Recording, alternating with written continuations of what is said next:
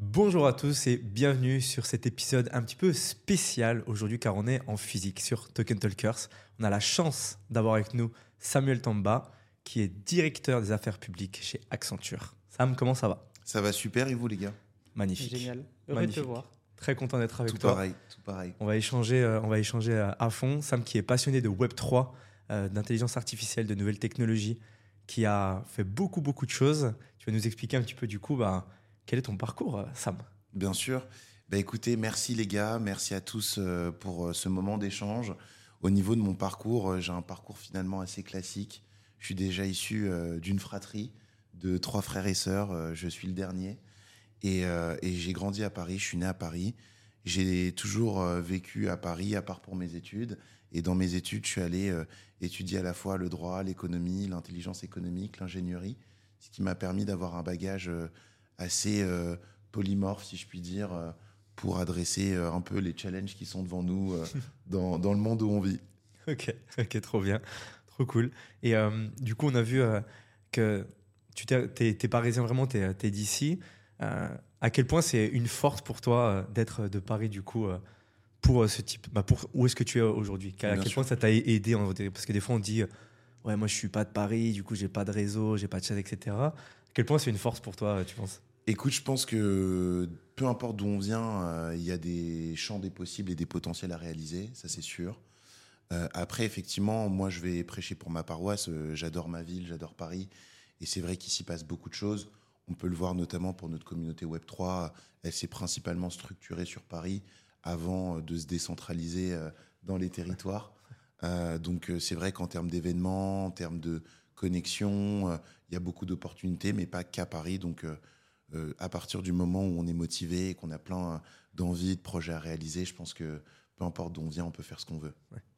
Ah, On est d'accord, on est d'accord. Au niveau, au niveau ascension, euh, euh, si tu veux nous dire un petit peu plus, ben, comment est-ce que c'est passé en- encore un peu plus de détails, ton parcours ce que, et vraiment tes missions d'aujourd'hui du coup chez, chez Accenture? Bien sûr.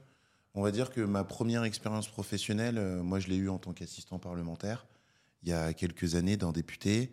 Et puis derrière, euh, j'ai travaillé au cabinet du président du MEDEF, Pierre Gattaz, sur sa dernière année de mandat. Ça m'a beaucoup impressionné parce qu'on entendait souvent parler du MEDEF à la télé. Et en tant que jeune, je suis arrivé au cabinet, j'avais 22 ans.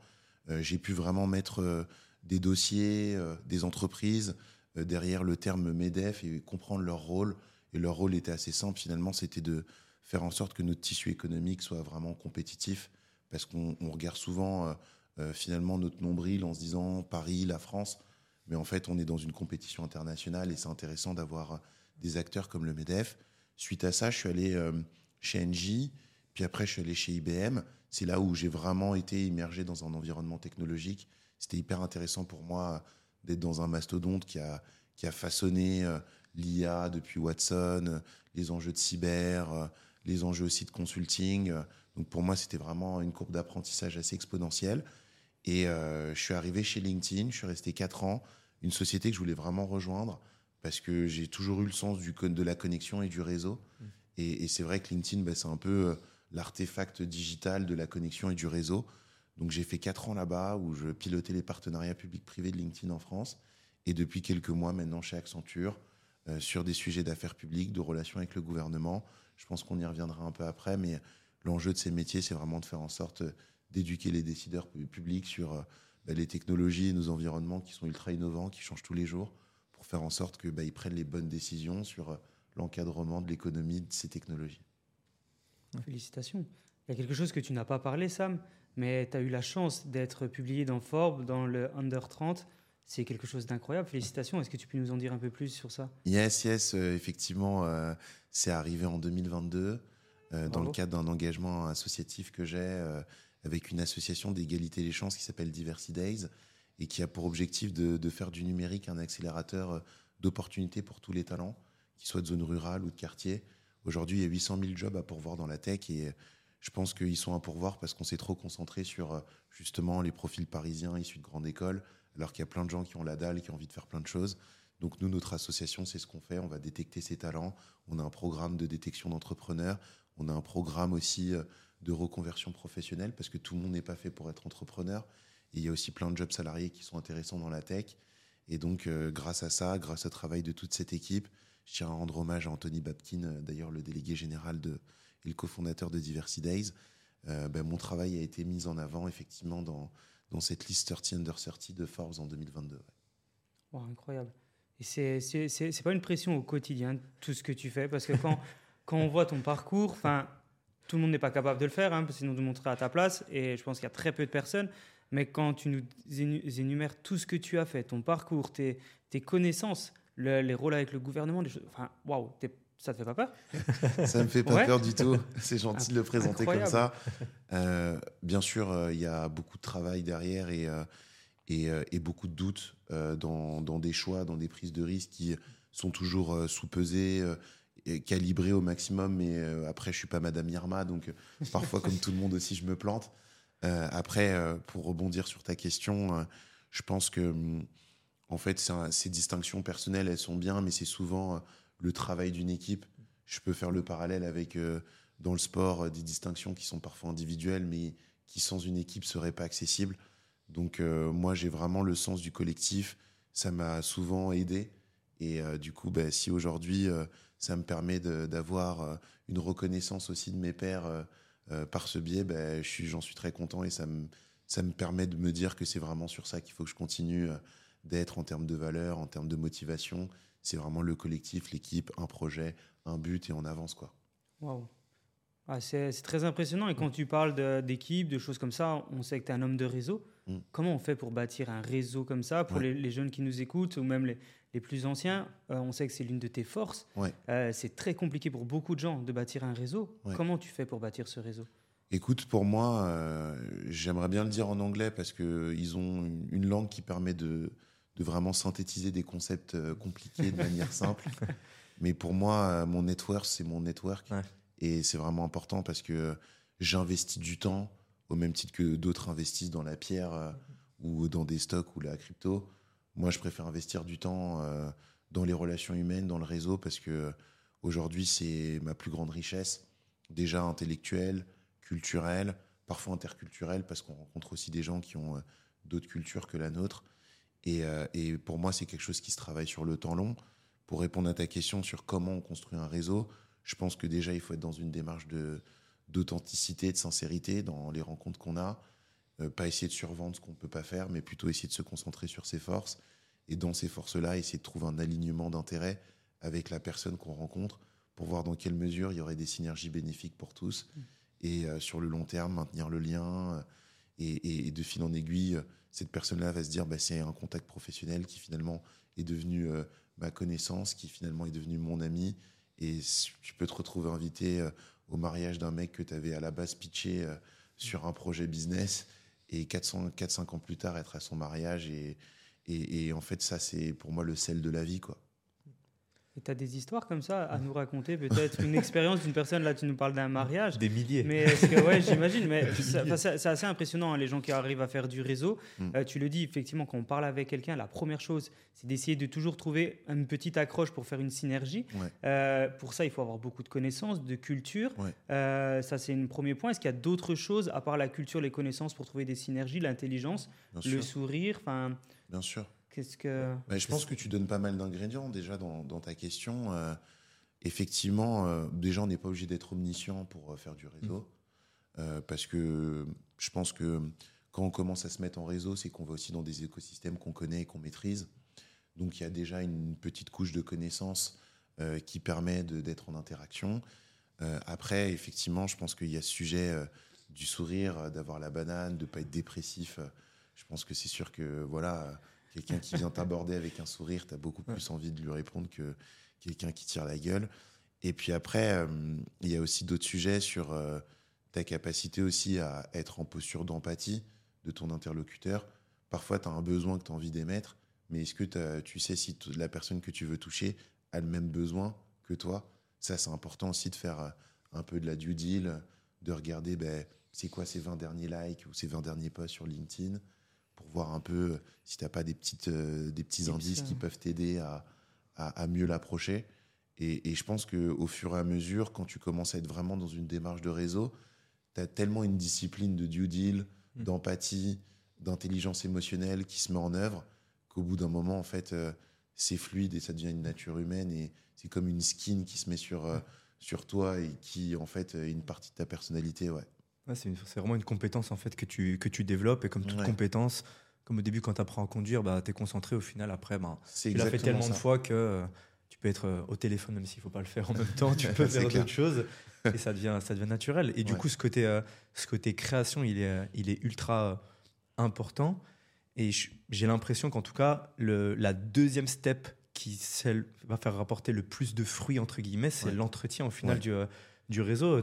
Toi, comment est-ce que tu t'y prends pour, euh, pour faire ça Ouais, avant de répondre sur ce point, je pense que tu as cité un mot-clé euh, concernant le réseau, c'est le mot-clé compétence. Mm.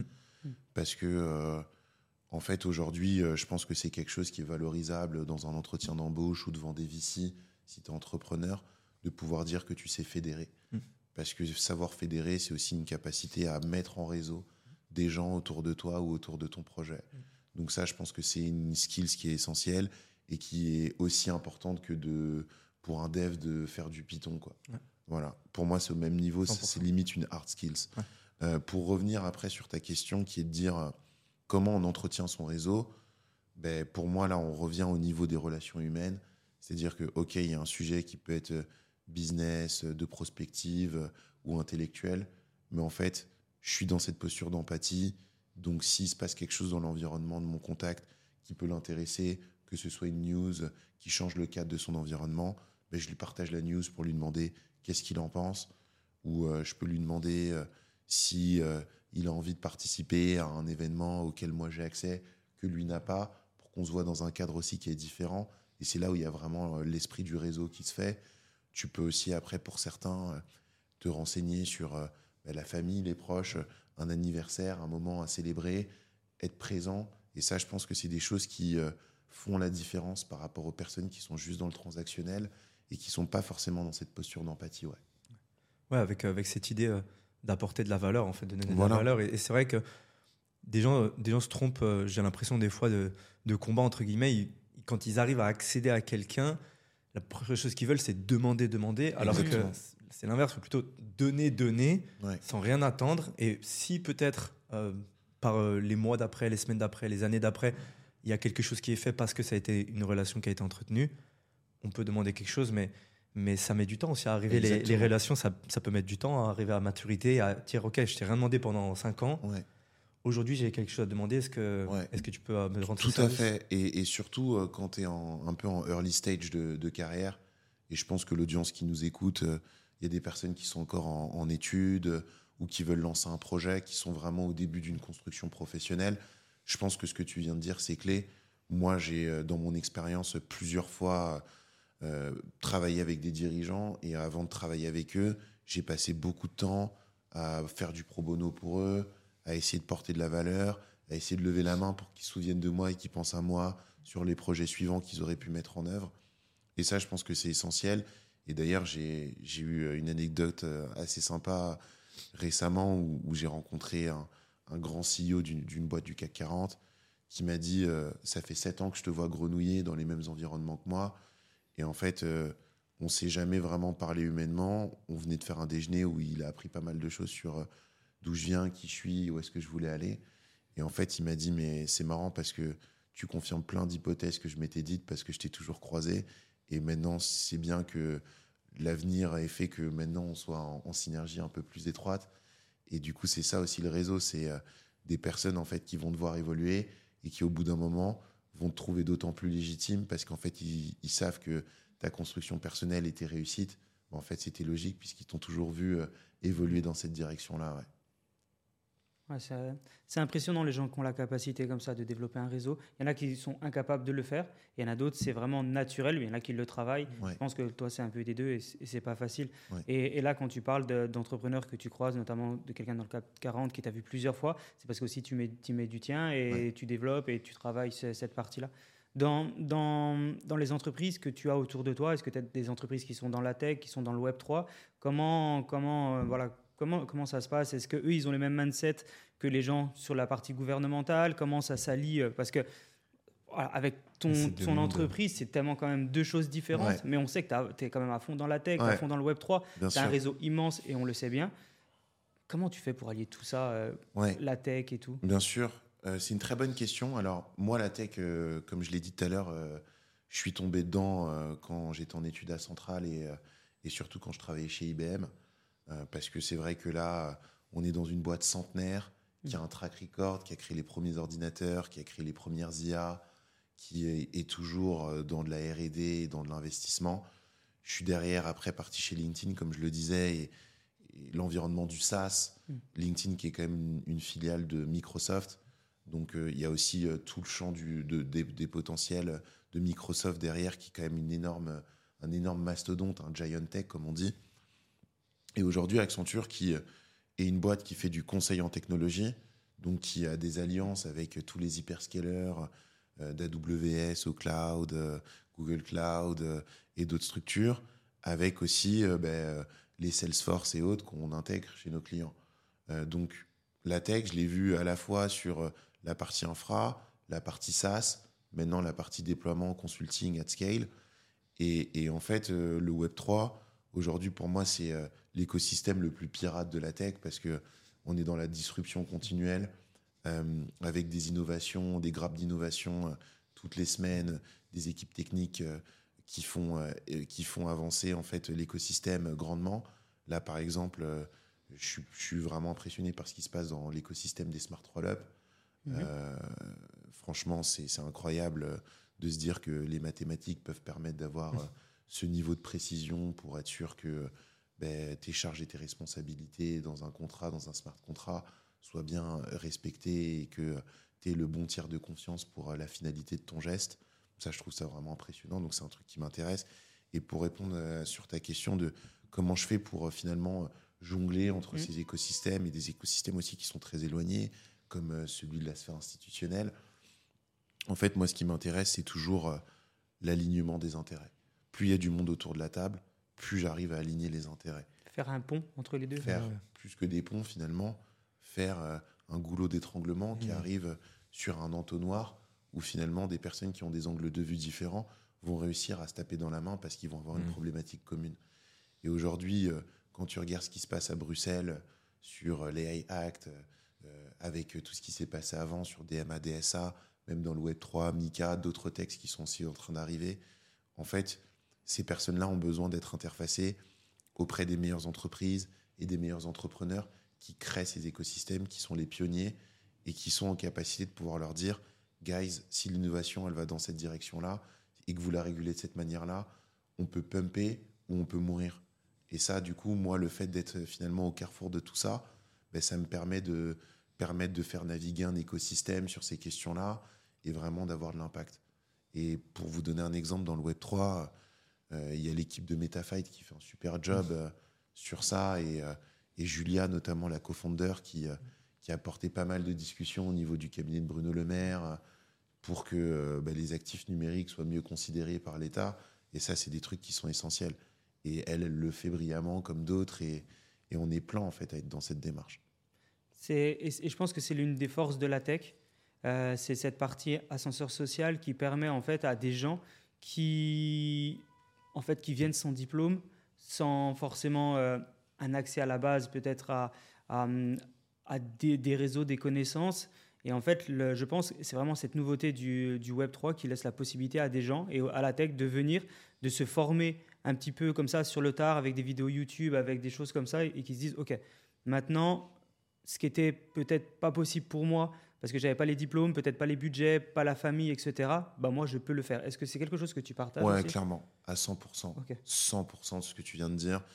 Tout simplement parce que pour moi, la meilleure université du monde, c'est YouTube. Ah, euh, officiel. Euh, je pense qu'on le voit dans l'écosystème Web3. Il n'y a aucun diplôme, euh, à part des projets comme la BBS qui ont été Mhm. lancés il y a quelques, il y a quelques mois. Mhm. Mais il n'y a pas de diplôme reconnu par l'État, inscrit dans le temps depuis 10 ans, qui structure l'écosystème. Et donc le do your own research, il est vraiment important. Euh, le fait de se dire que euh, tu crées quelque chose from scratch en faisant la combinaison euh, de code, de mathématiques, de sociologie, de philosophie, de macroéconomie. En fait, finalement, tu fais parler aussi des gens qui étaient jamais amenés à se rencontrer dans l'écosystème Web3, qui est hyper intéressant.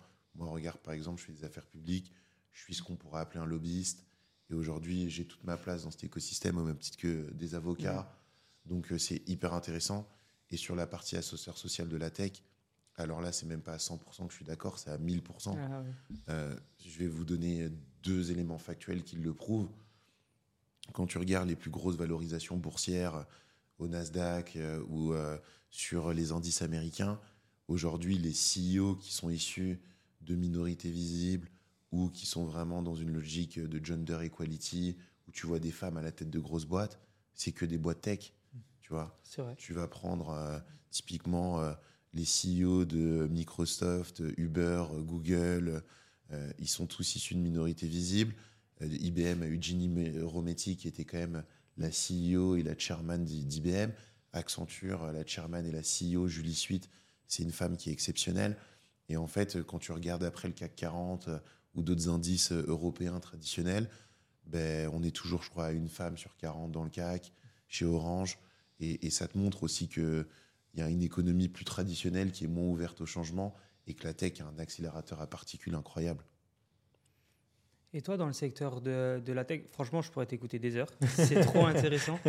Mais et, toi, dans le secteur de la tech, tu es aussi là pour rassurer le gouvernement? Quel est ton, ton rôle justement avec Accenture? C'est de leur donner des informations, dire, bah voilà, il y a des nouveaux écosystèmes qui se créent.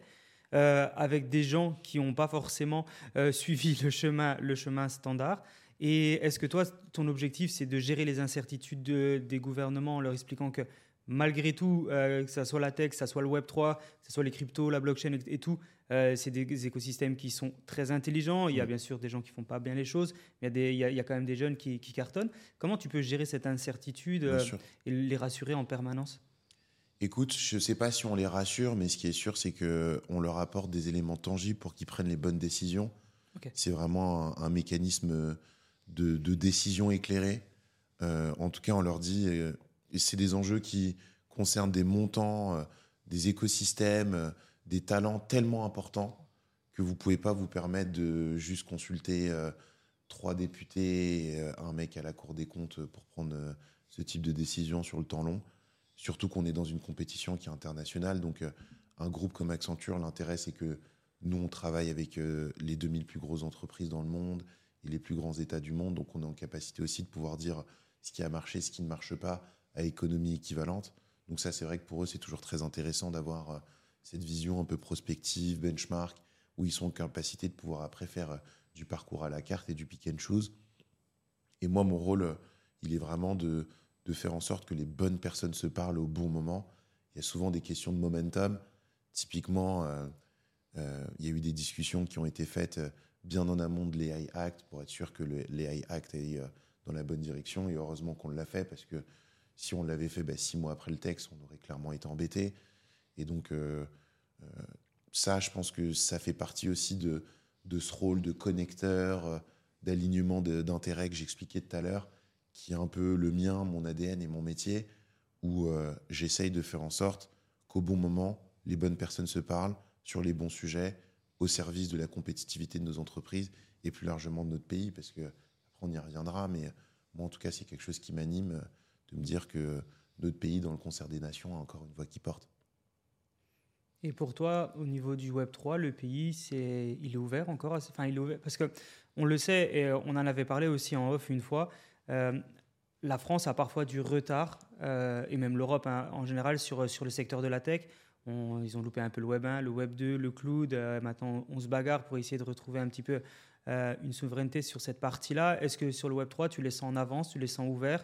Est-ce que tu les sens à nous accompagner? Sans aller dans la partie régulation AMF et tout, mais est-ce que, est que toi, c'est quelque chose que tu ressens sur lequel ils veulent pas louper cette vague en fait? Alors peut-être pas forcément l'État, Mhm. au sens politique du terme, euh, qui là, pour l'instant, euh, au vu de l'actualité, euh, a d'autres sujets à, à traiter que la blockchain et son adoption à scale. En revanche, l'écosystème français du Web 3, pour moi, fait partie euh, des, des tout meilleurs écosystèmes européens et mondiaux. Mhm. On a la chance euh, déjà d'avoir des pontes du Web 3 en Mhm. France, mondiaux. Euh, on les connaît tous, hein, Mhm. qui ont créé des, des boîtes incroyables comme Ledger, Sandbox et d'autres. Donc ça, déjà, je pense qu'en termes de transmission pour l'écosystème, ça élève le niveau euh, à une ligue, euh, niveau Ligue des Champions, en fait. Donc Cool. ça, c'est vraiment top. Après, euh, je trouve que hum, on a aussi énormément d'écosystèmes qui ont réussi à faire des différences sur des sujets comme la DeFi, des sujets comme le stacking. Je pense que ce que fait, par exemple, Kiln ou d'autres boîtes, c'est vraiment des choses qui sont exceptionnelles. Et le dernier point, c'est qu'on a vu aussi beaucoup de, de gros acteurs mondiaux du Web3 venir investir en France et Mm. s'installer en France. Et ça, je pense que c'est pour moi le, le marqueur d'une dynamique plutôt positive. Et si effectivement derrière les, les régulateurs et l'État aussi continuent à donner des incentives, à mon avis, c'est une dynamique qui va, qui va s'amplifier et, et qui fera en sorte que bah, la France soit très très bien positionnée euh, dans la carte mondiale du Web 3. Ouais, c'est c'est mon espoir et, et aujourd'hui, je suis plutôt confiant. ouais. Ok. C'est c'est tellement intéressant de, de t'écouter parler. On apprend vraiment beaucoup, beaucoup de choses. Ouais. Il y avait, euh, il y avait aussi, euh, on parlait de ça, de, je crois que c'était hier, tu me parlais qu'il y avait un projet de loi euh, qui s'appelait Sorar, non? Que mais Sorar est en train de créer directement euh, son projet de loi. Tu as, des infos par rapport à ça? J'ai Ouais, pas, j'ai pas vu euh, trop de l'actualité. j'ai Bien pas... sûr. Bien sûr. Alors, euh, ben, justement, je mentionnais euh, Julia tout à l'heure de l'équipe de MetaFight, Mhm.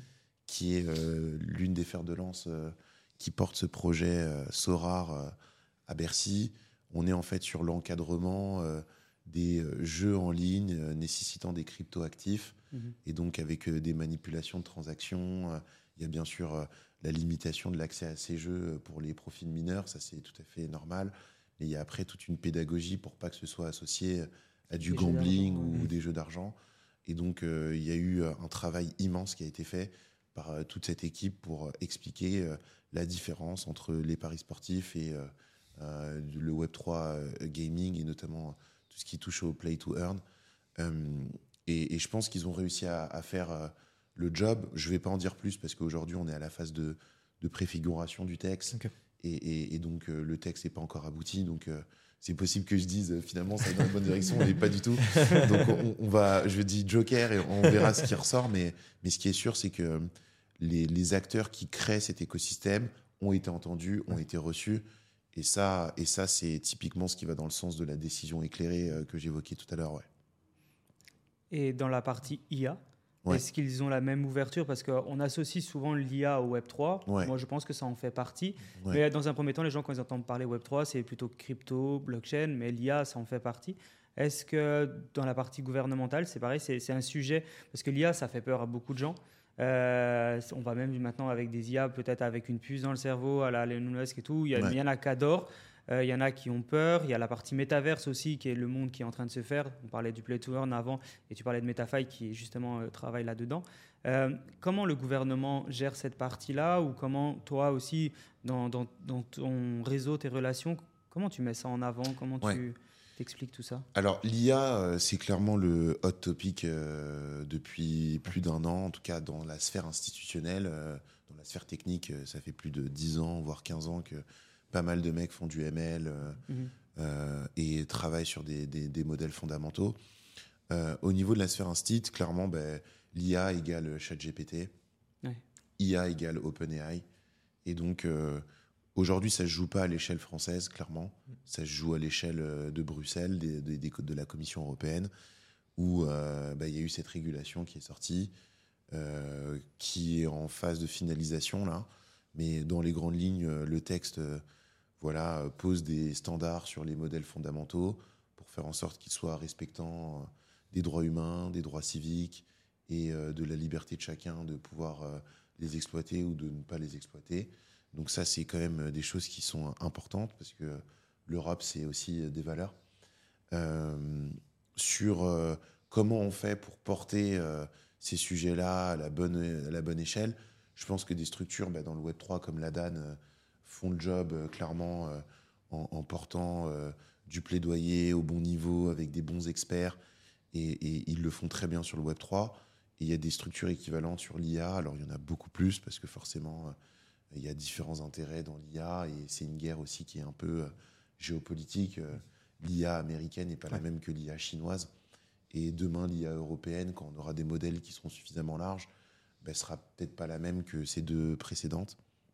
Donc euh, tout l'enjeu est vraiment d'avoir une proximité et des vases communicants entre les pionniers, ceux qui build, derrière ceux qui opèrent at scale, ceux qui run, et euh, le triptyque à la fin, c'est ceux qui euh, régulent et structurent.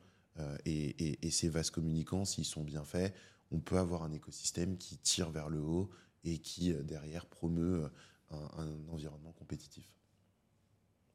D'accord. C'est c'est fou parce que là, tu parlais justement de, géopolitique, euh, partie relationnelle, etc. Et, la tech, on a souvent tendance à se dire que la tech, c'est un peu un monde à part. Euh, c'est un peu un écosystème qui s'autosuffit à lui-même, qui a besoin de personne. Sauf que effectivement, bah, la, partie géopolitique rentre en jeu. Euh, il y a des, voilà, il y a la partie Davos, il y a les parties élections américaines, par exemple, cette année. Est-ce que est-ce que toi, c'est des choses qui peuvent influer sur la tech ou c'est vraiment un écosystème qui est seul, euh, un peu autonome, qui se suffit à lui-même ou vraiment la partie géopolitique doit, doit y jouer un rôle? Alors, elle joue un rôle à 100%. Euh, et d'ailleurs, euh, cette année, c'est une année qui est particulièrement historique puisque c'est l'année où il y aura le plus d'élections dans le monde. Ok. Il y a à peu près 54 pays qui vont être amenés à changer de gouvernement ou de dirigeants. c'est historique. C'est énorme. Ça fait un tiers. Ça fait 30%, Ça fait 25% à peu près des pays qui sont euh, recensés par l'ONU. Euh, sachant que effectivement, on pourrait remonter au tiers, comme tu le dis, puisque il y a aussi les élections européennes euh, mm. qui touchent 27 États membres. Et donc, de facto, il y a des élections qui sont à l'échelle continentale qui touchent beaucoup plus d'habitants. Donc, ouais, effectivement, on va être amené à voter. Ces votes, ils vont avoir des choix et des conséquences.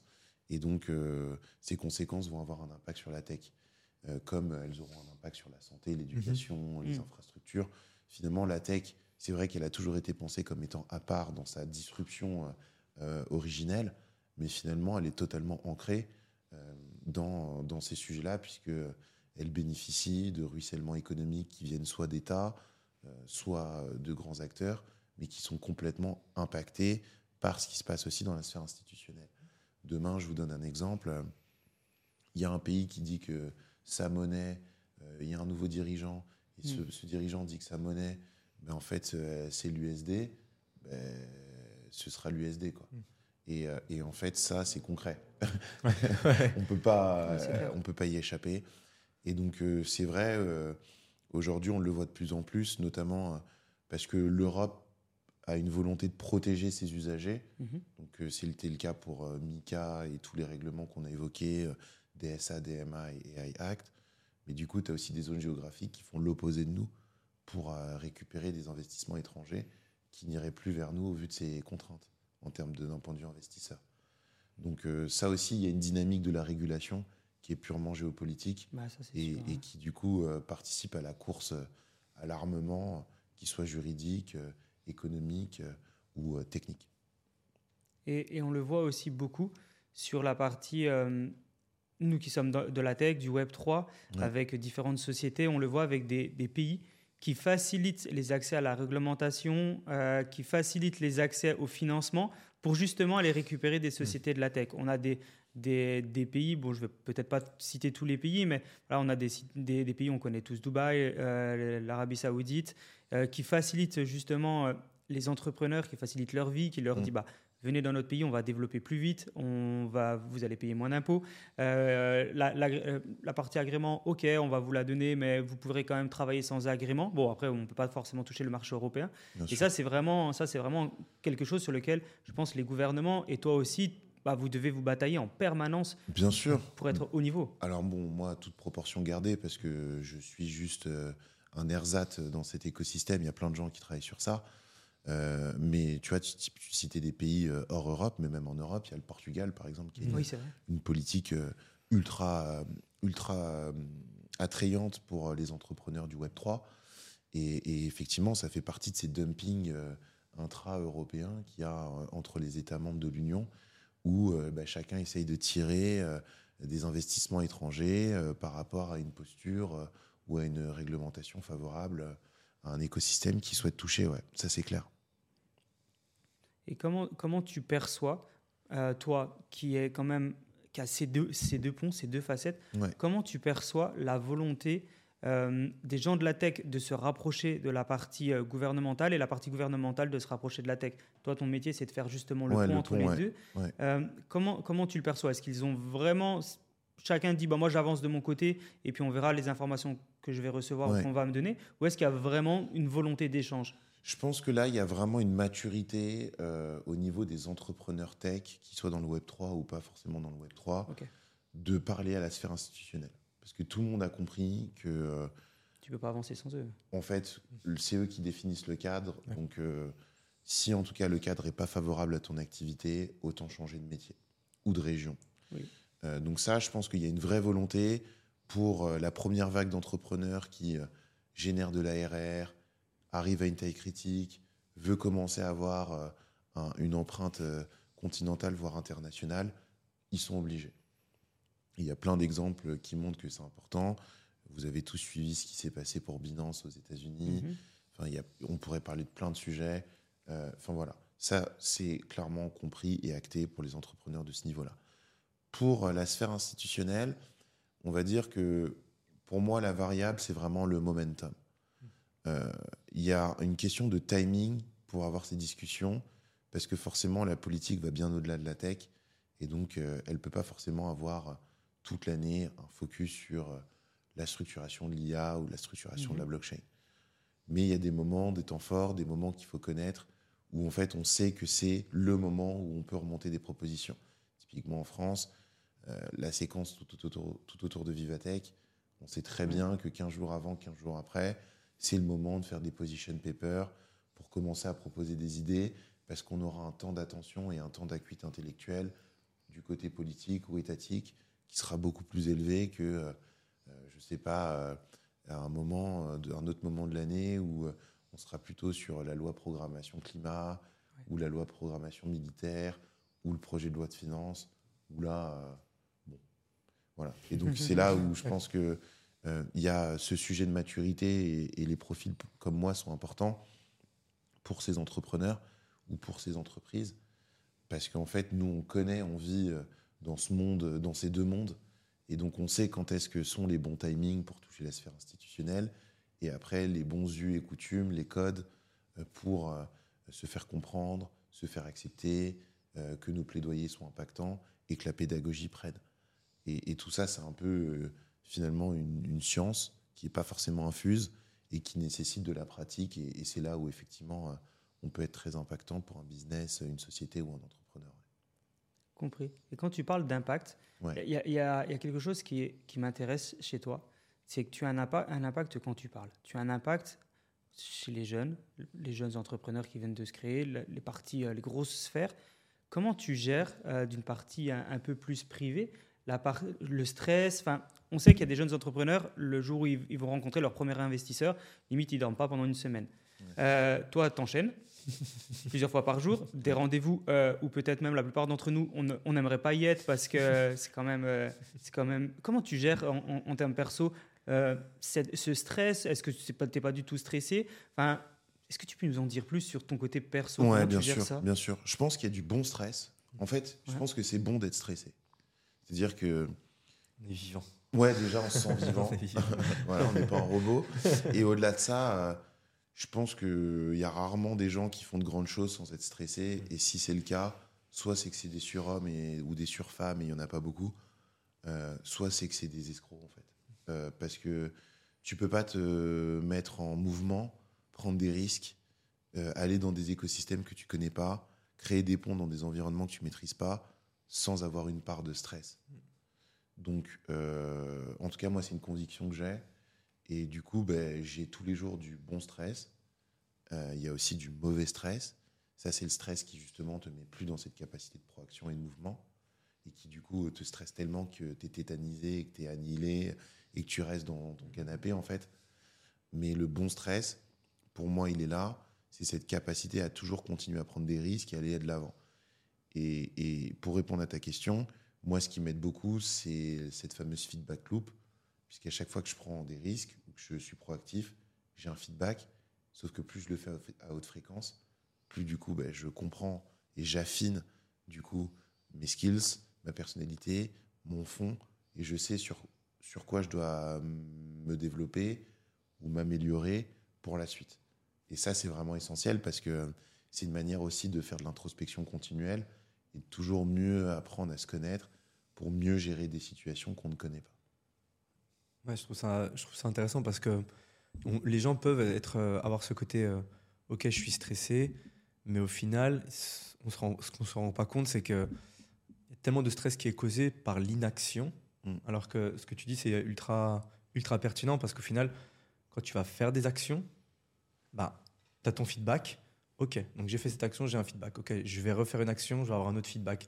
Et c'est la meilleure façon de baisser le stress, de détruire le stress parce qu'au final, tu, tu vois ce qui se passe. Parce qu'il y a beaucoup de, de stress, on peut se dire, ou c'est plutôt de l'anxiété où les gens vont se dire, ok, vont se poser, si je fais ci, si je fais ça, si je fais ci, au final, ok, prends ton action, prends ton risque, Ouais. regarde ton feedback, ok. Et, et d'être plus en action qu'en pensée, Ouais. c'est là où au final, ben, le stress, tu l'enlèves et tu dis, bon, écoute, on va faire, on va voir. Et Bien puis, sûr. euh, et puis, on va voir ce qui se passe. Bien sûr, je suis tout à fait d'accord. Et, et pour donner un exemple qui va dans ce sens-là, prenons l'exemple de quelqu'un qui serait dans une situation où il est à la recherche d'un job parce qu'il vient de finir ses études. Souvent, il y a le stress de je vais pas contacter euh, quelqu'un qui fait le métier qui m'intéresse alors que c'est une source primaire d'information qui pourrait être hyper utile. Alors, bien sûr, il faut jamais déranger des gens pour les déranger, mais si c'est bien amené et qu'il y a un travail de fond, cette fameuse empathie dont je parlais, il disait, je vois que vous travaillez sur ça, j'ai fait des études sur ce sujet, mon mémoire de fin d'études est sur ce Mhm. sujet, j'aimerais par exemple que vous puissiez euh, euh, juste le relire ou me donner un avis ou participer à une enquête que je suis en train de faire. Mais là, en fait, on arrive dans une démarche où si la personne ne vous répond pas, ben, c'est pas grave, vous aurez essayé. Et en fait, ça mange pas de pain parce que en relisant votre message, même six mois plus tard, il verra qu'il y, y avait du fond. Et si la personne vous répond, c'est tout bénef. Et, et- et pour moi, ça, c'est un bon stress de se dire comment je vais contacter quelqu'un. quoi. Parce qu'il faut que j'arrive à trouver l'angle où il y aura des capteurs ou des mots-clés où cette personne va se dire Ok, il comprend mon écosystème, il sait qui je suis, il s'est intéressé à moi. Donc je vais répondre à ce jeune ou je vais répondre à cette jeune fille. Alors que le côté, ben, non, je vais pas le faire parce que ben, c'est quelqu'un qui a un trop gros pédigré et tout, ben, finalement, euh, on loupe une opportunité et, et on n'est même pas dans une logique où on reçoit du feedback. Donc c'est la double peine. Si on, j'ai mon père qui me disait tout le temps, hein, si tu poses pas la question, tu peux pas avoir la réponse. Exactement. Si tu, si tu demandes pas, on va pas te donner. Et c'est vraiment ça. C'est au final, euh, c'est, euh, c'est comme on peut aller, euh, on peut aller en, en, en- en boîte et si on va pas parler aux filles, eh ben, c'est sûr qu'il va, va rien se passer. Au final, peut-être que tu vas aller en parler à 10. Il y en a 9 qui vont te dire non. Et la dixième, peut-être qu'elle va Tu vas te marier. te répondre. C'est ça, c'est ça. Et il y a un, un truc, euh, en tout cas moi qui m'aide beaucoup dans ça, euh, c'est une matrice qui s'appelle la matrice MICE, euh, qui a été créée par le MI6, euh, qui est l'équivalent de la DGSE au, au UK. Ils ont créé cette doctrine dans les années 70 pour recruter leurs- leurs espions. Et en fait, MICE, c'est M comme money, I comme idéologie, C comme compromission, souvent pour le sexe, et E comme l'ego. Et en fait, si tu veux recruter quelqu'un ou euh, en tout cas convaincre quelqu'un, tu verras vite qu'il va souvent euh, être euh, touché par l'une de ces quatre dimensions, voire plusieurs de ces quatre dimensions. Et donc, si tu comprends que tu t'adresses à quelqu'un qui est purement dans l'idéologie, par exemple, autant arriver avec un verbatim qui va dans le sens de son idéologie. Si tu vas vers quelqu'un qui est peut-être un peu vénal, là, dans ce cas-là, tu vas plutôt mettre en avant le fait qu'il y a une opportunité économique pour lui, et ainsi de suite. Et, euh, et ça, c'est vrai que moi, ça m'aide beaucoup à rentrer en relation avec euh, certaines personnes. Alors, bien sûr, euh, ce ne sont que des hypothèses. Mhm. Si tu as des personnes après qui connaissent ta cible, qui peuvent dire Ah non, il est plus comme ci, plus comme ça, ça, ça te permet de t'aiguiller. Mais en tout cas, euh, normalement, on répond tous. On est tous réceptifs à ces quatre dimensions de cette matrice. Intéressant. Je connaissais pas. Moi, je c'est la, ouais, pareil, c'est la première fois que j'en- j'en entends parler. Bon, encore, on a encore appris avec toi aujourd'hui, Sam. Quand tu es arrivé, on a vu que tu étais un homme très débordé. Euh, on va, on va pas dire ce qui s'est passé en off, mais tu es, vraiment sous l'eau. Euh, et souvent, les jeunes entrepreneurs ou même les entrepreneurs, euh, c'est quelque chose qu'ils n'arrivent pas forcément à gérer, c'est-à-dire bah, d'être complètement sous l'eau, parce que ça arrive dans tous les côtés. Des fois, on a même du mal à dire non, parce qu'on veut tout prendre, on se dit, bah, on sait jamais, je prends tout, je prends tout. Est-ce que toi, de ton côté, tu as une routine? Est-ce que pour toi, tu as réussi à mettre des choses en place pour gérer cette partie-là? Et puis peut-être aussi gérer, alors c'est une autre question dans la question, mais peut-être l'équilibre entre la vie pro et la vie perso, parce qu'on sait que c'est très difficile. Euh, le téléphone sonne toute la journée, Mm. euh, et pour toi encore plus sûrement. Comment tu fais pour gérer tout ça? Ouais, alors ça, euh, j'ai beaucoup réfléchi à ça parce que je me suis souvent retrouvé débordé dans des situations où j'avais pris trop d'engagement que, Mm. que je voulais absolument tenir parce que quand on prend un engagement, il faut le tenir. Et parfois, c'était au détriment de ma vie perso, effectivement, et c'était compliqué à gérer. Aujourd'hui, j'ai trouvé depuis euh, maintenant 3-4 ans quelques moyens mémotechniques qui m'aident à mieux piloter ma vie au quotidien. Euh, déjà, je fais des 30, 60, 90 jours parce que je pense que je peux pas voir à plus loin dans ma vie. J'ai des objectifs qui vont à plus loin, mais j'ai pas de charge opérationnelle euh, qui va à plus loin. Donc euh, déjà, je sais sur 30, 60, 90 jours, qu'est-ce qu'il faut que je fasse. Et après, j'ai rajouté une deuxième dimension qui est euh, finalement trois, trois dimensions qui nous touchent au quotidien. Il y a nous avec nous-mêmes, donc euh, le- le- la partie vraiment euh, soit avec soi-même. Euh, la deuxième partie qui est euh, soit avec ses proches et la troisième partie qui est soit avec son environnement de travail. Et en fait, le fait de les distinguer, c'est hyper important parce que c'est trois dimensions qui nous impactent au quotidien. Et je pense que si on les distingue pas, ça peut vite aussi nous submerger. Moi, typiquement, moi avec moi-même, j'avais un objectif qui était de d'arrêter de dire oui à tout. Je suis souvent, euh, moi, je suis plutôt optimiste, donc euh, dès qu'il y a une bonne idée, je suis toujours chaud. Mhm. Et puis après, euh, parfois, ça peut me mettre en, en difficulté. Et donc, euh, pendant, pendant longtemps, j'ai travaillé sur euh, cette capacité à pouvoir dire non. Euh, et c'est OK de dire non.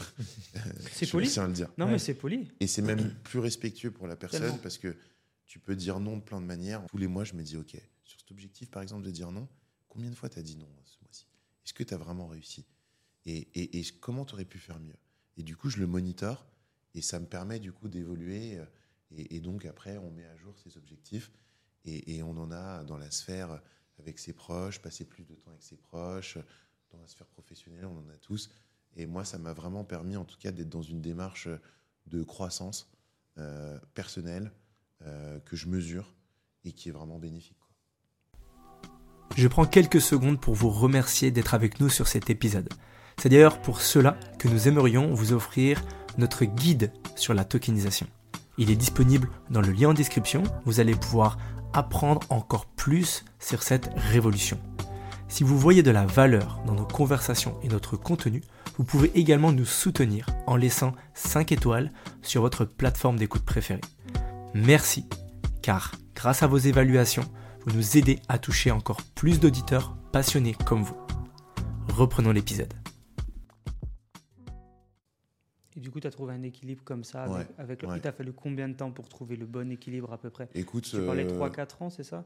Je pense que bon, moi, je fonctionne comme ça parce que je suis plutôt euh, quelqu'un de pragmatique et donc euh, Mhm. j'ai besoin d'avoir euh, de la data pour euh, contrôler que je progresse. Mais après, il y a des gens qui peuvent trouver d'autres formes de rituels. Il y a plein de manières de trouver son équilibre. Moi, en tout cas, une fois que j'ai trouvé ces éléments, euh, je me les applique quotidiennement depuis 4 ans. Et euh, maintenant, après, il faut juste avoir la discipline de le faire euh, dans une démarche authentique, d'introspection, de pas se voiler la face aussi sur ses faiblesses et d'essayer de les corriger. Et si tu as la bonne discipline, effectivement, tu progresses. Je pense que la discipline, c'est la clé de Ouais. l'entrepreneuriat. Ouais, clairement. Euh, et même de la vie de tous les jours. Ouais. Souvent, on dit ah bah il faut euh, il faut être motivé, il faut avoir du jus, il faut faire des choses, il faut avoir de l'argent, du réseau et tout. Il y a plein de choses à avoir, mais je pense que la base et la clé de la vie de tous les jours, c'est la discipline. J'ai- clairement. ouais. Clairement. Et euh, en fait, pour moi, le plus dur, c'est pas forcément d'atteindre ses objectifs, c'est de les maintenir. Hmm. Euh, Il y a plein de gens qui veulent intégrer des environnements qui arrivent et après qui repartent aussi vite qu'ils sont arrivés. Et, et ça, pour moi, la discipline aussi, c'est à dire euh, trouver sa zone de génie. Parce que quand tu trouves ta zone de génie, tu es dans une phare exploratoire qui euh, peut durer en fait toute une vie. Avec euh, des pivots, des renouvellements. Et ça, c'est hyper important. Et un autre point aussi qui est essentiel, c'est que hum, ça fait aussi lien avec le réseau, la discipline. Mhm. C'est-à-dire que tout à l'heure, on parlait d'engagement. Tu prends un engagement avec quelqu'un, tu tiens pas, c'est directement ton image qui est en fait ta marque personnelle T'es qui cramé. en ouais. Et donc, avoir la discipline de tenir ses engagements, avoir la discipline de maintenir le contact, avoir la discipline de toujours rester consistant, ben là, en fait, c'est ça qui fait la différence entre ceux qui sont euh, un peu bons et ceux qui sont très bons. Et, et on le voit. hein, euh, je pense que là où c'est le plus visible, c'est dans le sport. Parce que leur, leur instrument, c'est leur corps. Donc, euh, faut le sculpter, le façonner pour reproduire le geste un niveau de perception, de, perfection qui, euh, limite, devient de l'inné. Mais dans l'entrepreneuriat et dans le salariat, c'est exactement pareil.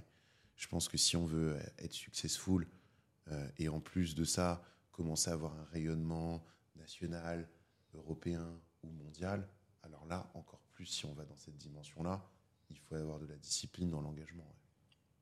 Toi, tu es assez fort, toi, Lupo, dans la partie discipline aussi. hein. C'est quelque chose que de. C'est quelque chose, en tout cas, je crois, je crois beaucoup. Je crois vraiment que la discipline, c'est euh, une forme euh, très profonde d'amour pour soi. Euh. Parce que je pense que c'est ça qui te qui t'aide à accéder à d'autres sphères auxquelles tu n'accéderais pas si tu fais ça. Et, hum, et je crois vraiment que ouais, la discipline, c'est euh, ouais, c'est vraiment le- la, la plus haute forme d'amour qu'on peut avoir pour soi parce que quand on, on applique cette discipline pour soi, pour aller atteindre, et quand des années plus tard ou des mois plus tard, on, on regarde, on dit, en fait, j'y suis, j'y suis arrivé parce que je me suis, j'ai, je me suis obligé de faire ça, j'ai obligé, je me suis forcé à faire ça. Bah c'est, c'est, c'est- ouais, c'est, c'est- pour soi, quoi. C'est vraiment, euh, c'est vraiment le fait de se dire quelle est la personne que je veux devenir Mm. et comment est-ce que je peux rendre cette personne fière avec mes actions que je fais au quotidien. Mm. Et, voilà, c'est Mm. la discipline, c'est qu'est-ce que la personne que je veux être fait. Ok, donc je dois le faire.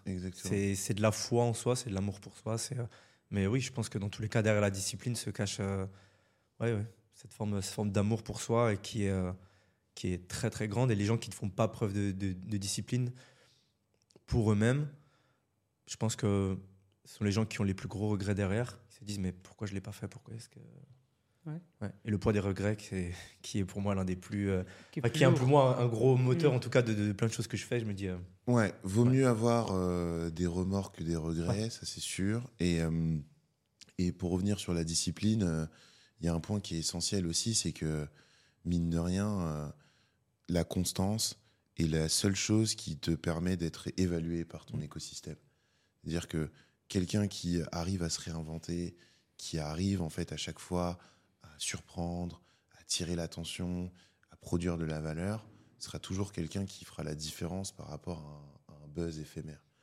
Il y a euh, le- les étoiles filantes et les soleils. Et Mhm. être un soleil, c'est pas la même chose qu'être une étoile filante. Donc, euh, moi, je crois beaucoup en ça. Bien sûr, euh, il faut pas minimiser tout ce que ça induit en termes de sacrifice. Mhm. Parce qu'on parle de discipline, mais le sous-jacent, c'est du coup le sacrifice. Mm. Et au-delà du sacrifice, euh, il y a aussi euh, tout ce que ça implique aussi en termes de, doute. Et le doute, euh, comme le stress, je pense qu'il y a du bon doute et du mauvais doute. Et pour moi, ça reste comme pour le stress, un doute qui, tant qu'il n'annihile il n'annihile pas ta capacité à être proactif, est un bon doute. Par contre, à partir du moment où tu n'es plus en mouvement, là, c'est compliqué. C'est très compliqué. C'est toi, Sam, qui, qui je crois qu'il m'a déjà dit euh, que tu as la, la- faculté de ressentir ce que les gens émettent. C'est-à-dire que tu peux être stressé par rapport à ce que les gens te disent, mais tu as la capacité de reprendre du recul pour te dire, bon, ok, il y a une personne qui m'a parlé. Euh, je suis pas sûr en fait que, que, que, ces ondes soient, soient positives. Je sais plus comment tu l'avais formulé la dernière fois qu'on avait parlé. J'avais trouvé ça super intelligent parce que j'avais appris un truc. Et tu, tu, tu avais dit effectivement tout ce qui est doute et stress, c'est comment toi tu as l'interprétation de la personne qui est en face. Et, et c'est quelque chose aussi que tu travailles un petit peu au quotidien par rapport à ça. parce que- Ouais, ben là, on parle d'intelligence euh, émotionnelle et, et situationnelle. euh, Oui, c'est ça que tu avais dit, sont, Qui exactement. sont deux formes d'intelligence importantes qui aujourd'hui, et je reviens sur mon sujet des, des soft skills qui valent des hard skills euh, qu'on évoquait tout à l'heure. Euh, aujourd'hui, il est essentiel de comprendre ses interlocuteurs, de comprendre, euh, d'être dans cette posture d'empathie que j'évoquais quand on est dans des effets de réseau, parce qu'en fait, on a tous un quotidien qui est différent, des vies distinctes, des parcours de vie différents, des trajectoires aussi différentes. Et, euh, et, et donc, on ne peut pas se targuer de pouvoir se dire Ah ben lui, il est comme moi, il pense comme moi. Mmh. Ça, c'est une énorme erreur. Euh, et, et plus, en fait, tu es dans cette logique de Ok, lui, je sais qu'il vient de là. Cette semaine, en plus, il a vécu ça. Dans les prochains mois, il y a ça qui l'a. S'il me parle de cette manière-là, comment je fais pour prendre suffisamment de recul pour dire c'est ok et faire en sorte qu'ils se sentent mieux? Tu sais, en plus, les gens, généralement, on vit dans un monde où les gens gardent plus en tête ce que tu leur fais ressentir que ce que Mm. tu leur dis. Ouais, c'est vrai. Et donc, l'émotion, aujourd'hui, est quelque chose qui est essentiel. C'est pour ça qu'on parle d'expérience, de, de, de- de plein de choses, mais l'émotion, c'est ce qui fait vivre aussi euh, euh, les gens. tu vois. C'est le sel de la vie. Et, et le fait d'être en capacité d'être un, un hyper intuitif, un hyper sensoriel sur la capacité à capter, euh, c'est finalement à les mettre au bénéfice du collectif, soit en réduisant la pression, soit en faisant en sorte de la dompter. Mhm. Ça, c'est des choses qui sont très utiles dans le business, ouais. Et pas que. hein. Même dans la vie familiale. Je suis sûr que là, on sort des fêtes de Noël. Il y en a plein qui ont ces skills, qui ont réussi à, Mm. à faire en sorte que le dîner de famille se passe bien. Ouais, c'est clair. C'est clair. Non, mais c'est sûr. Et puis d'autres, euh, c'est la. Ou d'autres qui n'ont pas réussi. Et là, euh, le dessert était un peu moins bon. Ouais, c'était euh, la, la dinde, elle, elle était pas ouf. Euh, tu as parlé juste avant de la discipline. Je reviens un peu là-dessus parce que c'est quelque chose sur lequel tu es bon. La discipline avec le réseau. Ouais. Je, mettons-nous dans la, la position d'un jeune entrepreneur qui démarre, qui n'a pas de réseau. Ouais. Qu'est-ce que tu lui conseillerais? Par Ouais. quoi Alors, soit tu te mets à la place de quelqu'un qui démarrait, est-ce que tu ferais le même parcours que toi tu as déjà fait ou tu ferais peut-être les choses différentes? Et si par exemple, je suis un, un auditeur qui écoute, Ouais. je viens de me lancer, je suis dans une société dans le Web 3, je connais personne, je viens de, bah, je viens pas de Paris et je, je suis d'ailleurs. Par quoi je commence? Pour développer du réseau Pour développer du réseau, euh, j'irai sur les espaces euh, communautaires, qui soient virtuels ou physiques. Donc, euh, j'intégrerai des boucles Discord. Ouais. Je suivrai en fait euh, toutes les communes qui sont structurées par les grands projets. Parce que dans ces communes-là, il y a des personnes qui peuvent être potentiellement mon futur associé. Donc ça, c'est hyper intéressant. Il y a des communes qui sont complètement euh, digitales. Et après, il y a aussi des événements euh, Mm. physiques qui sont d'ailleurs un peu partout en France, hein, pas qu'à Paris. Après, je pense qu'il y a quand même des gros temps forts à Paris qu'il ne faut pas louper. Euh, je pense euh, notamment à la PBW, je pense à, l'ETHCC, euh, qui sont quand même, ou à NFT Paris aussi, qui sont quand même les, trois gros événements où si tu es dans le Web 3 et que tu es un entrepreneur sérieux du Web 3 et qu'au bout d'un moment, ça fait des mois que tu bosses sur ton projet, tu toujours pas passé sur ces événements-là, soit ça veut dire que tu es vraiment un loup solitaire et que ton associé le fait, soit tu es en train de louper pas mal d'opportunités. Donc moi, c'est un peu ça. Et puis après, créer du lien. Ce qui est bien, c'est que bah, tout ce qui est euh, écosystème bootstrap et autres euh, environnements collaboratifs, euh, tu peux aussi, si tu n'es pas forcément dans l'intelligence émotionnelle, bah, te faire du réseau en fait sur du fond. Et ça, c'est vraiment bien. Tout à l'heure, je parlais des, des smart roll-up. et notamment, il y a une grosse communauté, notamment sur les SDK roll-up, qui, qui est très, très structurée. Donc ça, ça peut être pas mal aussi d'arriver sur du fond, de la technique, et de te mettre en synergie avec des mecs, de trouver euh, euh, des nouvelles formules mathématiques qui permettent de faire progresser tout le mouvement. C'est hyper puissant. Donc moi, j'irais plutôt euh, sur des effets de réseau euh, de ce type. Et après, euh, je pense que l'autre manière, c'est de faire du feed and nurture, comme sur les réseaux sociaux, et mettre de la valeur pour qu'il y ait de l'attraction qui vienne vers soi. T'appelles ça comment Feed? Feed and nurture, Je connais pas du tout. ben, en fait, c'est nourrir euh, ton audience et attire-la. Ok. Et, euh, et- et c'est très simple. euh, demain, tu es un expert en DeFi. Là, on est au début d'année. Tu peux faire tes prédictions sur les 10 game changing de la DeFi sur LinkedIn ou, ou d'autres endroits où tu peux poster. Et derrière, ben, c'est sûr que si c'est posté et que c'est visible de la commu, ou que tu le boostes dans le bon Discord, ben, il y aura forcément 5, 10, 15, 20, 50 personnes, fonction de la qualité de ton papier, qui vont revenir te voir soit pour te poser des questions, soit pour apporter un angle additionnel, soit pour euh, juste euh, te connaître. Et donc, euh, cette logique aussi de émettre du contenu pour attirer des opportunités, elle est essentielle.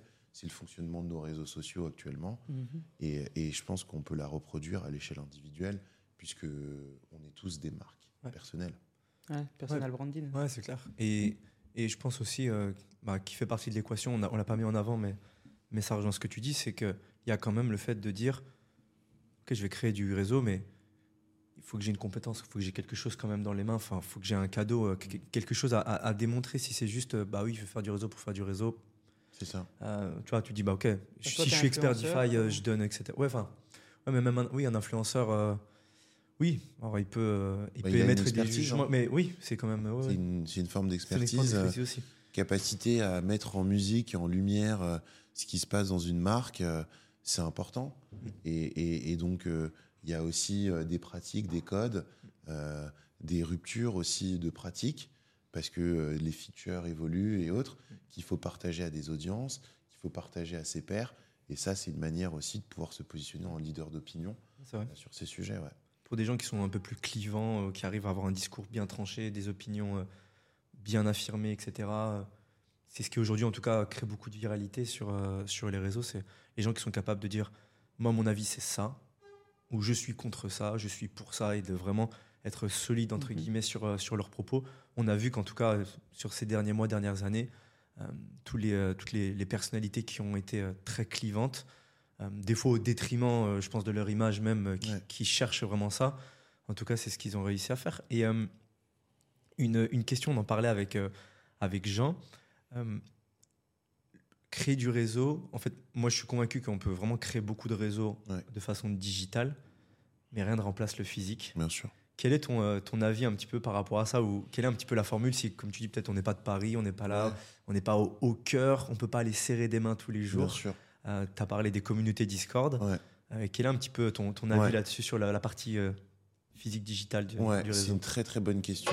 Pour moi, aujourd'hui, le réseau, il est figital, Ouais. clairement. Euh, parce qu'en fait, euh, c'est quand même bien de faire du réseau physique dans ton pays avec des gens qui ont la même culture. Et même si tu n'habites pas à Paris, euh, voilà, il y a quand même des formes de mobilité qui font que sur des gros temps forts comme ceux que je mentionnais, tu peux dégager du temps et te mettre en synergie.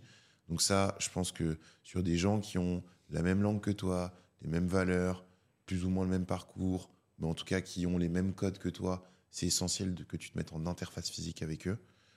Et après, tu peux développer tout un réseau. Moi, il y a des gens avec qui je parle depuis 10 ans que j'ai jamais vus Mm. physiquement. Mm. Et, Ah ouais. et on se parle depuis 10 ans. Euh, parce qu'en fait, on a les mêmes centres d'intérêt et euh, dans des écosystèmes euh, qui euh, font beaucoup de prospectives. Et donc, euh, ben, son angle de vue, euh, qui n'est pas de la même culture que le mien, m'intéresse énormément parce que m'apporte aussi une richesse que moi je lui apporte inversement. Et donc, c'est là où euh, je pense que le réseau à l'international aussi peut se faire. Mm. Bien sûr, s'il peut être ponctué de temps en temps de rencontres, c'est top. Mais en tout cas, ça se fait très bien d'avoir des contacts, euh, surtout dans des approches communautaires, euh, pionnières, comme les écosystèmes où on est, où finalement, euh, bah, c'est n'importe qui aux quatre coins du monde qui, qui participe et qui porte sa pierre à l'édifice. Ça, c'est tout à fait faisable aussi. Ouais. Donc pour moi, le réseau, il est figital et il le deviendra de plus en plus. Et quand il y aura des environnements immersifs qui nous permettront Mm. de, de reproduire au plus près euh, ce que c'est, ce que se voir en vrai, je pense que là, il y aura un gros, gros potentiel, euh, même au niveau event, euh, niveau communauté, euh, pour faire des trucs stylés. Ouais. Dans le métaverse. Métaverse. ça. Metaverse, ouais, bien sûr, mais aussi le gaming. Ouais. Pour moi, le, le, le- le premier endroit où moi je me suis fait euh, des amis à l'étranger, c'est dans, le- c'est dans le gaming. Tu vois. Ouais. J'ai joué à WoW pendant longtemps. Euh, j'ai des potes de WoW qui sont passés sur d'autres jeux et qui, euh, ou même qui ont arrêté de jouer, euh, que j'ai rencontrés euh, avec juste mon, mon micro casque. quoi. Mhm. Et les Et relations étaient fortes et relations étaient étaient fortes intenses et parce on que vous suit avez sur vécu des Insta. choses ensemble. Bien sûr. Et on Ouais. suit sur Insta et on souhaite les, les anniversaires. et Ouais, et c'est c'est trop stylé. Il y a beaucoup de, de réseaux qui se fait dans le gaming. hein. Bien sûr. C'est fou. Hein. Alors Bien moi, c'est un, un milieu que je ne connais Ouais. pas trop. Enfin, je suis pas du tout du gaming. Les jeux vidéo, j'en ai jamais fait et tout. Mais par contre, à chaque fois qu'on parle à des gens, surtout des devs, des gens qui viennent de la tech, ils, ils ont tous déjà joué à un jeu vidéo. Ils ont fait du réseau comme ça. Ils ont parlé avec des gens. Ouais. C'est- vraiment impressionnant le gaming. hein. C'est Ouais, parce qu'au final, les gens, ils... enfin, t'es ensemble dans une quête, dans quelque chose, et on va, faire, on Exactement. va faire, on vit des émotions, on parlait d'émotions Exactement. qui est, on est, on est des êtres euh, émotionnels, on vit des émotions avec quelqu'un, et c'est ça qui font, euh, qui fait le contact entre les gens et qui lie les gens. C'est, euh, on, dit tout le temps, euh, on dit tout le temps. Les gens ont tendance à dire, euh, ouais, avec cette personne-là, on a vécu des choses, on est lié à jamais. Et, et au final, même si c'est du, du digital entre guillemets, c'est vrai que ça, ça compte aussi quand même. Bien sûr. Mais si c'était des moments de stress dans, dans WoW pour passer, pour passer les niveaux, bah, c'est quand même des émotions. ouais. Effectivement, ouais, c'est clair. C'est clair. De, Trop bien. de, de ton côté, euh, Sam, est-ce que tu as un petit mot de la fin pour, euh, pour, euh, pour conclure, pour voilà, rajouter quelque chose peut-être que tu n'as pas dit, que tu voudrais partager, Ouais. ou un petit mot? Ben, moi, c'est plus des conseils que j'aimerais Ouais. partager. Euh, pour moi, je pense qu'il faut entreprendre sa vie pour, pour se réaliser. C'est important de rester en mouvement. On est dans un monde euh, empreint d'incertitude, où même nos dirigeants, même les régulateurs, euh, on l'a vu pendant la pandémie, n'arrivaient pas à avoir à plus de 12 mois. Donc, c'est OK si euh, vous n'avez pas la science infuse. En revanche, c'est pas OK si vous restez euh, euh, Immobile. sur vos acquis ou immobiles. Et donc, euh, je pense qu'aujourd'hui, il y a un champ des possibles qui est immense, surtout dans nos réseaux de la tech et du Web 3. Euh, je pense que c'est important d'être dans une logique d'émission de contenu, de valeur ajoutée, de Mhm. discipline, de rigueur, comme on l'a évoqué. Et euh, si euh, ces quelques ingrédients sont mis bout à bout, en fait, sky is the limit. Et, et ça, pour moi, c'est vraiment essentiel euh, de me dire que, ben, en fait, un mec qui est né dans un bidonville comme Lakshmi Mittal peut devenir CEO d'une des plus grosses boîtes du monde, au même titre que euh, un jeune de 20 ans peut créer une entreprise qui crée des dizaines et des dizaines de millions d'euros de revenus ou des euh, milliers d'emplois.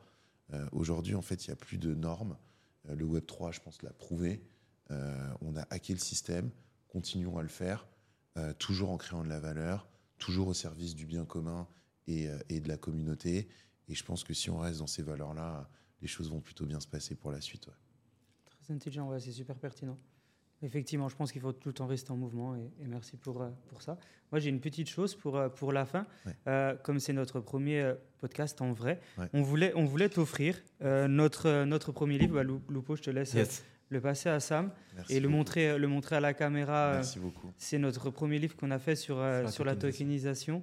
Et euh, bah, voilà, on voulait te l'offrir parce qu'on sait que tu es de l'écosystème et, Yes. et que tu connais que tu connais ça. Donc voilà, c'était notre premier cadeau. Euh, on pouvait t'offrir plein de choses, mais tu as déjà tout et tu n'as pas besoin de nous. Donc on voulait te donner un petit peu, un petit bout de, un petit bout de nous pour fêter ce. Merci premier- beaucoup, premier merci beaucoup. J'adore lire qui plus est. Et le sujet euh, de la tokenisation est un sujet essentiel. Donc euh, vous pouvez être sûr qu'il sera lu et, et je vous enverrai mes commentaires. Merci beaucoup. Bah, merci à toi, Sam. Trop bien. Merci à vous. Merci. Merci en tout cas. Merci d'avoir été avec nous. Merci Sam. Euh, vraiment très heureux d'avoir été euh, avec vous. Et on se dit à très bientôt pour un épisode de Token Talkers. Avant de nous quitter, un rappel essentiel pour celles et ceux d'entre vous qui envisagent de franchir le pas vers la digitalisation de leurs actifs. Que vous soyez à la tête d'une entreprise innovante, propriétaire d'un bien immobilier ou tout autre actif à la vente, nous sommes ici pour vous accompagner dans la tokenisation de ce dernier grâce à notre technologie et notre expérience. Rendez-vous sur le lien dans la description de ce podcast pour découvrir comment nous pouvons transformer votre vision en réalité.